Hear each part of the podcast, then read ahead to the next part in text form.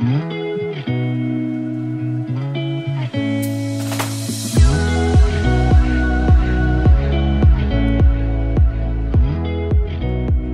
大家好，欢迎收听 Annie 的爱情急诊室，我是 Annie，你的爱情诊疗师。在这里，我们会解答大家在感情上遇到的疑难杂症，也会邀请听众朋友来节目上分享亲身经历的感情故事。今天我的声音有点卡，一来是我打完疫苗，我二月十四早上打疫苗，今天二月十七嘛，然后我打完疫苗之后一直都没有好好休息，就是第一天是因为第一个晚上是因为一直发烧。然后一个小时就会醒一次，就睡得不太好这样子。然后第二天晚上是我突然胸闷，然后胸口很像很有压迫感的感觉，呃，然后呼吸很困难，讲一个字就会痛一次这样。结果后来我就送急诊了，打了一针疫苗，结果挨了三针，因为就是我手臂上他就给我抽血嘛，然后抽血。是插那种软针，就是卡在手臂里面要卡一阵子，然后他如果之后还要再抽再验什么，就可以直接中管子进来这样。然后后来我又打了一个消炎的，好像肌肉消炎的吧，就是怕心脏肌肉啊、胸口肌肉这边太紧绷的那种消炎的针，啊都很粗，超级无敌痛。然后我十二点多送医院，我到四点凌晨四点才回家。对，然后我就大概五六五六点才睡，然后就还要起床上课，什么怎样怎样的，真的是一场惊魂记耶！那个时候我真的是觉得是不是要挂了，因为胸口真的超闷。对，所以我这几天其实都没有好好睡。然后昨天晚上在忙一些就是工作上的事情，这样子。啊，我昨天晚上很好笑，就是跟安东尼一起在忙工作上的事，然后。大概八九点吧，我们就说要吃晚餐啊，他就说要吃麻辣鸭血，而且还要吃跟我一样的辣度，因为我平常是吃很辣的人，可是因为我就是要录 podcast，然后有的时候会要去讲课，或者是有一些司仪啊、主持人的一些工作，所以我通常都会在要做这些事之前避开吃辣的东西。可我昨天就忘记了，我就忘记我今天要上 podcast，然后我就一样还是吃很辣，结果。我今天声音就是有点扁扁的，对，其实我平常会吃辣，就是在我做完这些事情，然后假如我很累，我就会把吃辣当做是一个庆祝，就是很爽。因为如果我要主持要什么，就要忍好一段时间不能吃辣的东西，不然有的时候声音会有点卡卡的，就像现在。但是昨天真的是忘记了，对，然后。我现在就喉咙有点卡，然后安东尼是一只老塞，超好笑。就是平常不吃辣，还在那边跟我吃同一个 level，因为我是吃很辣那种，就是什么台南那个很有名的小吃佬会吃大辣，然后吃完那边一直哈，一直哈然后一直在那边很爽，对，好好笑。嗯，有好吃的辣的可以分享给我，我很喜欢。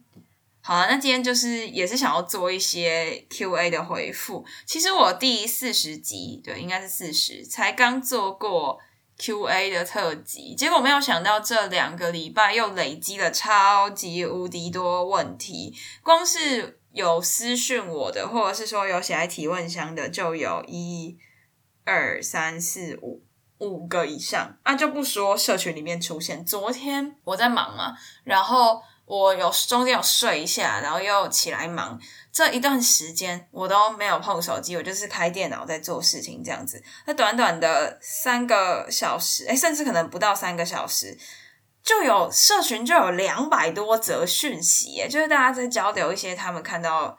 的一些情感上的问题啊，互相讨论，互相提供建议，结果就这样子两百多则、三百多则讯息，我真的是吓到。可是每一则我都有看，那我可能还没有做一个正式的回复，或许之后的集数可能会再针对这些问题去做回复。但是就会非常感谢大家在社群里面都互相帮助、互相回复，这样好。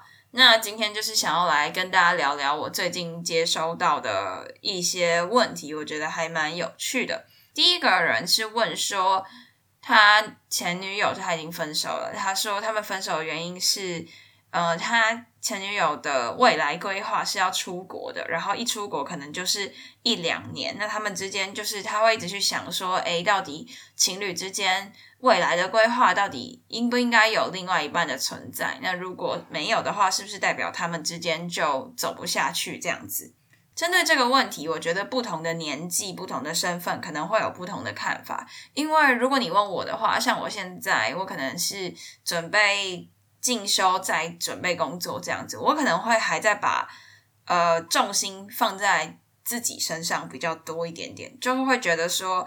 呃，如果说两个人还没有走到要准备进入婚姻，或者是准备要长期一起生活的话，我可能会希望说，我先把我自己弄到一个能够经济独立，然后能够自给自足，然后有一定的能力、一定的生活水平的时候。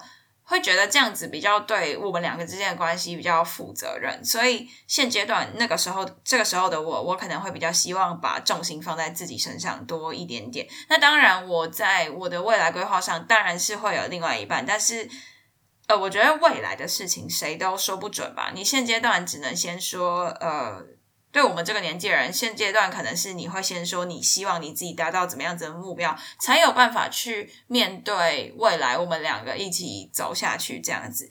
那我不太确定说这位提问的朋友他的另一半是出国是为了可能工作，还是为了进修等等的。但我相信，呃，如果你去了解一下他的原因，然后。嗯，你要去衡量一下，你觉得在这段恋情里面，你们两个的顺序是不是一样的？这个我好像之前某一集有讲过，就是说有些人他的爱情是排第一的，学业排第二，工作排第三，然后可能家人排第四，随便。那跟你的另外一半之间到底是不是互相吻合的？因为如果今天这个顺序有一点点不太一样，相差很大的话，你可能就会心里面有一点点不平衡。因为这个事情，我觉得是很难改变的。一个人对于哪一个事情比较在乎，他把什么事情排比较前面，这本来就是很难去改变对方的想法。所以这个时候。你可能就要考虑一下，去问问看他这样子做的原因，然后去问问看对他来说现阶段什么事情是最重要的。那如果对他来说现阶段出国真的是最重要，而对你爱情真的是最重要，那你们就要去衡量一下，就是你能不能够因为爱他，因为喜欢他，然后尊重他去做他想要做的事情，并且你们之间有高度的信任感，你相信就算他出国也不会发生什么事情，你们。等他回来，他变成一个更好的自己，你们可以更好的继续相处。如果你能够相信你们之间会有这样子的未来的话，那我觉得这段爱情很棒，你们可以继续走下去。但如果你真的会非常非常不安，然后觉得他离开你，你就没有办法继续跟他。交往，然后甚至可能因为他出国深造，你会觉得你们心里有一些落差，就是可能呃观念上啊、价值观上啊，或者是成就上之间的不平衡，你会有点没办法接受的话，那我觉得或许现阶段你们就是没有办法继续，那也没有关系，就是每一个人。成长背景不同，然后思维模式不同，本来就会有不一样的想法。没有说怎么样一定是对，怎么样一定是错。然后也不是说他决定要出国，他的未来规划就没有你。也不是说呃你不希望他出国，就代表你不爱他。就每个人的想法本来就都不太一样。我觉得重点是你们之间能不能找到一个平衡，互相尊重，互相包容彼此想要做的事情。相信你们现阶段的。忍耐，或是现阶段的分离，都是为了成为一个更好的自己，再来跟彼此相处。如果有办法这样子的话，那当然很好，非常的开心看到这样子的情况。但如果真的没有办法，现阶段真的没有办法继续交往，可能会有点不安，远距离的不安，异国恋的不安。那我觉得没有关系，停下来好好想一想，也不会怎么样。毕竟。就我觉得停下来，好好想一想彼此的需求也很好，就是要倾听自己内心的声音。因为如果今天强迫你去做了你不喜欢的事，比如说，呃，你的前任为了你就选择不出国，或者是说你为了你的前任，所以你就委屈自己，可能每次都很担心他，心情很不安，然后呃。没有办法接受远距离，巴拉巴拉的，这样子也不好啊。就我会觉得说，两个人还是要心甘情愿的去做自己想要做的事，这才会是比较健康的恋爱。好，我刚刚讲话的中间好像有那个救护车的声音，但是因为我讲的很起劲，我就没有停下来，就请大家包容。对我最近有在筹划，要拿我之前的薪水去买一支好一点的麦克风。但最近事情真的是太多了，然后买麦克风这件事情我就一直搁着，所以我刚刚已经立了一个 flag，就是我今年的生日之前，我一定要买一支我喜欢的麦克风，然后之后就用那个来录 podcast，一定要对。好，那我们现在就进入到第二个问题，接下来的问题它都是有打比较多，就是在那个匿名提问箱上面的。第一个，他说：“Hi Annie，我最近跟我交往两个月的女朋友分手了，原因是他看到他交往多年的前任 PO 了一篇与新对象的文章，让他很崩溃，于是他开始冷漠我，这让我很难过。直到我跟他见面沟通了，才知道他原来一直都放不下那段感情。即使我们这几个月很常一起出门，或者我去找他，每天电话、视讯之类的。”但遇到上面那件事，他还是没办法接受，而我很喜欢他，真的想和他继续走下去，告诉他我能陪他一起面对难过的事，他却告诉我我在浪费时间，也没办法顾虑我的心情。而且他现在没有能力爱人，于是我们就分手了。想知道我现在应该怎么办？想找他或安抚他，又怕他觉得压力很大。他还告诉我，他没有跟家人或朋友说这件事情。我知道他可能怕他家人担心，但是如果不试着倾诉，要怎么缓解这些糟糕的事情？又要怎么放下过去？我该怎么办？嗯。分成两个层次，一个是你自己要怎么办，一个是你前女友要怎么办。我是觉得现阶段，既然你们已经分手了，他自己的课题他自己要去面对，就是他放不下前任，没有任何人可以帮他放下前任啊。你再怎么跟他说，他的家人朋友再怎么跟他说，真正要放下、真正要看开的是他自己，不是这些你们旁边的人。因为，呃，当然我们爱他，我们。在乎这个女生，在乎这个朋友，我们就会希望她能够过得好一点。但是你不要觉得这个是你自己的责任，因为就算你说的再多，你说的再少，要不要放下都是他自己的事。他必须要去认清，对他前任就是有新对象了这件事情。而且，呃，我自己会觉得啦，如果还没有放下前一段感情，就开始新的一段感情，这有的时候是。会有一点点，会觉得有一点点不负责任吧，就是会觉得说，呃，你心里面还对前一个人有感觉，但是你却已经接受了下一个人的追求，这样子会就心里面会蛮不安的。所以他既然已经选择跟你结束，就代表他不想要承受这个压力。所以如果今天你再继续对他好，或是一直去找他，他反而有的时候会觉得说，哦，这样子让他自己觉得他做错更多事情了，就是在。呃，他对前任还放不下的时候，居然还有另外一个人对他这么好，他可能会感到更有压力。所以我觉得你该做的，如果你觉得你该做的都已经做了，然后甚至你现在做的事情是会让你自己有一点点痛苦，那我会建议说，你就先让他冷静一下，因为要放下，要看开，这全部都是他自己应该要去面对的事。你身为他的前男友，或是你现在只是他的朋友，你都是，就是你可以，你可以讲，你可以劝，你可以陪伴，可是做决定的终究还是他自己。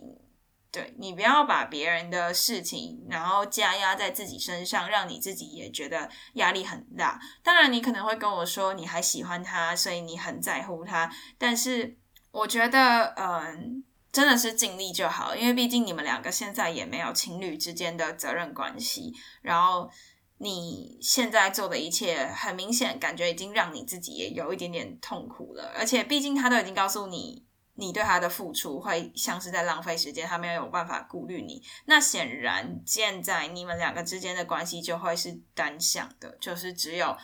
你在对他输出，那如果你已经觉得很累了，那我觉得不如你就也放过你们两个吧，就是两个人都好好的静下来想一下。那如果今天他真的觉得说，哦，他完完全全放下前任了，然后他也还是很喜欢你，那我相信他会回过来再，或许会回过来再跟你联络。那。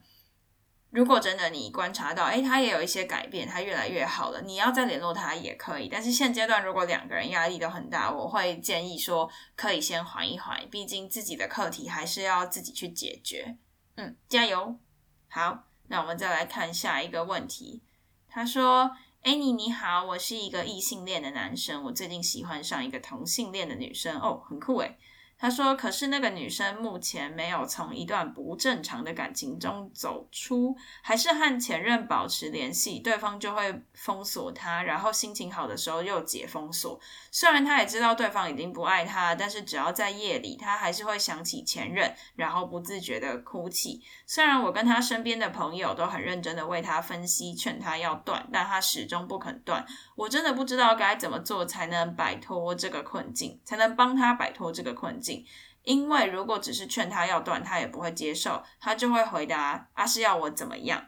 我也是只能想他而已啊。这样的情况已经维持了快三年。说实话，这种追逐的关系，我和我家人都觉得有一点累。而且观察对方，对方真的是很纯的单性恋，就是同性恋吧？对，很排斥跟男生有亲密的接触，甚至牵手跟拥抱那些都不太可能。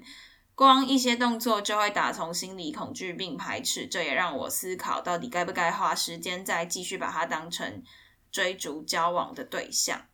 我清楚感情这种事往往都是当局者迷，所以很难看破，更没有办法跟家人说，怕家人听了会担心，或是直接强硬斩断这段情感，所以想要寻求外援，希望 I M O 这个温暖有爱的社群跟安妮可以帮帮我，提供我和他一些良好的建议，让我们走出不同的一条路。谢谢。首先，先谢谢你对我们的肯定，就是 Animal 的社群，还有我们这个频道，非常谢谢你。想跟你说，呃，这段情况维持了三年，其实真的是蛮辛苦的。那我，呃，也想跟你说一声辛苦了，这样子。我自己会觉得说，其实你很清楚要怎么做，因为你看，你也说，因为你也说了嘛，如果只是劝他要断，他也不会接受啊，他就会回你说啊是要我怎么样，对嘛？所以这其实这个问题就跟前面那个人一样啊，你没有办法去左右对方的决定，因为呃，不管是他对他前任还有一点就是藕断丝连，还是他是。同性恋或异性恋这个问题，这都是他自己的课题，你没有办法去左右他的决定，你不能够去希望他从同性恋变异性恋，你也不能够呃阻断他思念他前任的这些情怀，因为这些都是他自己的决定，而且你们两个目前也没有情侣的关系，你没有什么，就是你没有办法去跟他说哦。你不要再去想你的前任，你现在的另外一半是我什么的，你没有这种资格去跟他说这些话，因为你们之间就是还没有进展到那个关系嘛。而且你也说到了，就是对方他对你的肢体接触、牵手、拥抱都不太可能，而且心里面会很恐惧、很排斥。那我自己是觉得说，当然同性恋或异性恋这种性向是有可能会。改变的可能随着环境，随着遇到他觉得对的人，可能会有一点点改变。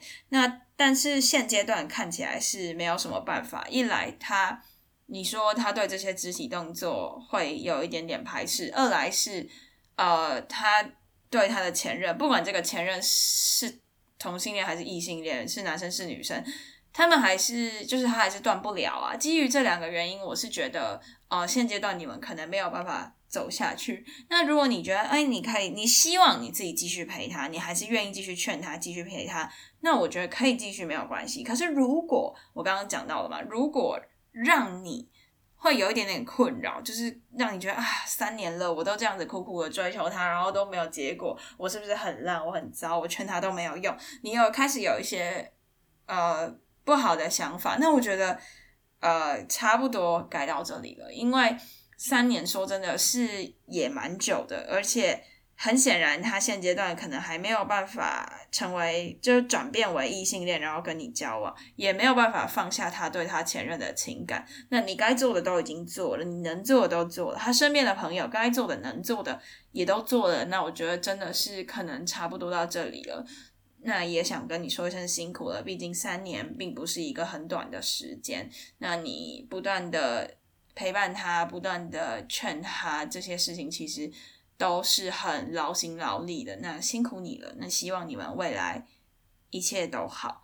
那你说不能够跟家人讲，家人听了会很担心。对，那你可以加入我们的社群，跟大家说说你的心情。嗯，我们都会听你说，也会给你一些建议。那当然，怎么做还是取决于你自己，因为前面说的嘛，我劝你要怎么样，你也不会真的那样子做，所以我只能说，可能提供你一个建议或是一个方向。那真正做决定的还是你自己。那我也希望一切都很好。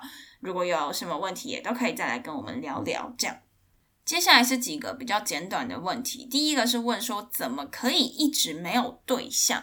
呃，我觉得这个问题。有很多层面诶，就是可能是你自己平常的交友圈没有突破，然后你看到的可能就是那一些人，习惯是那一些人，所以你会觉得了无新意。再来可能是呃你自己散发出来的一些感觉吧。就我自己会觉得说，如果要让我就是呃一个一个公开的场合里面，如果要让我会觉得，诶，我有。我想要注意你，我想要多了解你。那可能你在呃谈吐啊、穿搭啊，或是表现啊、肢体语言上面，都要嗯让我觉得，哎，这个人是有风度的。我会想要继续了解。我觉得可能可以从这些层面去改变吧，就是看你的会不会想要去试着换个穿搭、换个发型，或是。呃，去精进自己的一些谈吐啊、社交能力啊、散发出来的感觉等等的，让自己在一个社交场合当中能够突出。那当然，你也可以去选择培养一些兴趣，就是比如说你平常会弹吉他，你可能可以加入乐团、加入社团，然后去一些不一样的地方接触新的人、新的人脉。然后用兴趣导向的话，也比较容易会遇到跟自己兴趣契合的人。那当然还有一个管道，就你可能可以使用交友软体啦。但是，诶，使用交友软体的话，也需要注意一些事情。你可能也会怀疑一些交友软体会遇到的迷思。那这个我们下一集可能会讨论这件事情。然后我明天要参加一个关于交友软体的论坛。那如果大家有兴趣的话，我到时候也会把那个论坛的影片贴上来给大家看。那你们有兴趣的话，也可以去看关于交友软体的事情。那。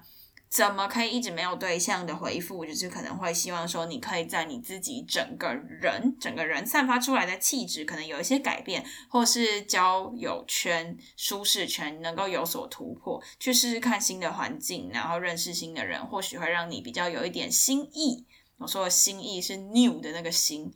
或许会有一些不同的火花吧，我觉得。然后再来还有一个是，我觉得心态层面上的问题，你不要一直去想我一直没有对象这件事情，就很像我有的时候某一个月都遇到一些很衰的事情，我也会一直这样想，我就觉得我怎么这么衰啊？怎么所有衰事都找上我，好烦哦！什么这样这样这样，嗯。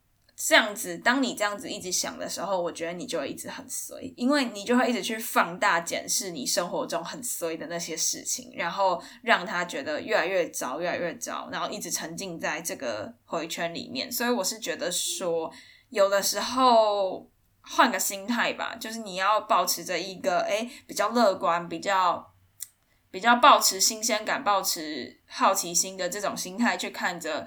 每一天的生活会让你觉得比较有变化，然后比较会发生一些意想不到的火花。我自己觉得这是心态转换也可以尝试的地方。嗯，那第二个是说朋友一直晕船怎么办？这个给我的资讯是有一点少了，我有点不知道怎么办。毕竟你说他晕船的原因、晕船的什么也都没有说太多。那我会觉得说，第一个最简单的，你可以。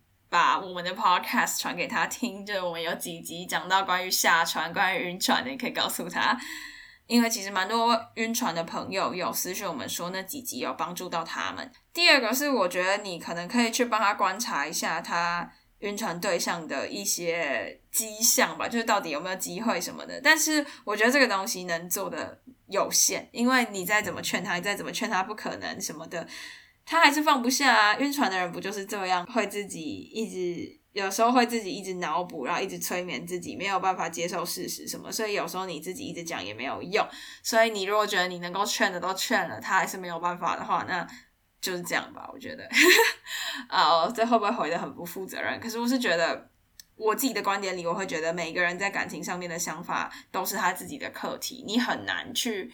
就是旁人很难去劝他，很难去叫他怎么样，因为当局者迷嘛。我们今天前面很多问题也有讲到当局者迷、旁观者清这件事情。那当然，你能够给他的劝说是有限的，怎么样做决定还是在他自己手上。那最后一个人说他最近很 emo 怎么办？我还特别去查 emo 是什么意思，原来 emo 是 emotional 的简称，是不是？我都不知道哎，我是不是我是不是什么老人？对他只有留下说最近很 emo 怎么办，但我不知道你 emo 的。原因什么的，那我只能跟你说，你可能可以多去找人聊聊天，多去说说话。有时候自己一个人一直闷在房间里面，会有一点没有办法好起来。但如果当然你觉得你需要静一静，那可以。但如果你觉得哎差不多了，你也希望能够有所突破，有所尝试，试着换一下心情，那我觉得可以去约一个约一些比较好的朋友出来吃吃饭啊，聊聊天，然后。你也不见得一定要去说你为了什么难过，为了什么不开心。你可能就是多跟人说话，有的时候就会转换一下心情吧。对，那也也祝福你一切都好。那如果有需要的话，都可以在私信我们，或是加入社群来跟我们聊天。这样，以上就是我这两个礼拜收到的一些私讯，然后还有匿名提问箱上面的。回复，那就简单的为各位解惑一下，这样子。那其实最近社群里面大家还有聊很多不一样的议题，但因为我刚刚讲的嘛，昨天才两三个小时就蹦出两三百则讯息，我真的也是吓到了。感谢大家这么热烈的在我们的社群里面参与这些活动。那最近其实我们的 Podcast 有了一个蛮突破的成长，就是我们已经在。呃，因为我们的 podcast 的分类是属于社会与文化类，我们在前阵子达到了前一百名，就类别前一百名的这个成绩，然后我们的 IG 也突破了一千粉，然后社群现在也有一百多人，然后里面的大家也都非常的活络。那随着这些嗯阶段性的小成就，对，不敢说是什么成就啦，就是。感谢大家一直以来的支持。那随着这些成长，其实我们也接触到了很多对外的活动，像是可能开始有一些组织会邀请我们去做一些分享。像我明天就要去参加一个青年论坛，就是关于交友软体的一个青年小论坛，线上的小论坛。那我们。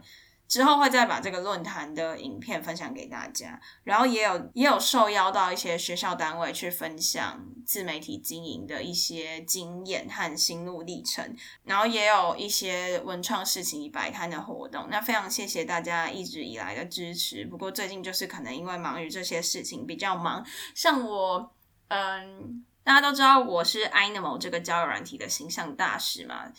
那我平常也会常驻在 Animal 上面跟大家聊天。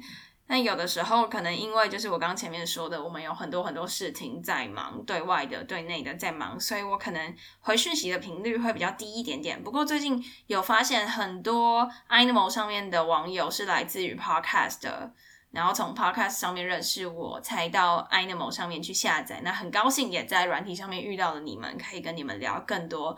可以跟你们进行更深层的交流，这是我觉得非常非常开心的。那也很谢谢大家一直以来的支持，之后应该也会希望能够办一些实体的活动，来跟大家更深层的交流和认识。好，那今天的节目就到此结束啦。喜欢的话，别忘了追踪我的 IG Annie，你的爱情诊疗师。也可以点主页的链接，更了解我们哦。最后啊，如果你想要更深层交流感情的问题，除了可以在匿名提问箱留言给我之外，也可以加入我们最近成长很多的社群，就是一个 Line 的匿名社群。那链接我也会放在我们的下方的资讯栏，你可以点选加入这样子。其实社群里面大家真的都很温暖，都会互相提供一些想法，提供一些意见，然后。呃，大家回复的速度也超快，就我刚刚讲了嘛，我只是两三个小时没有看，就有两三百个讯息这样子。对，那呃，欢迎大家可以加入，那你也可以下载 Animal 这个 A P P，更深入的跟我们聊天，跟我们交流，也可以认识一些新的朋友这样子。好了，那今天的节目就到此结束啦，我们下集见，大家拜拜。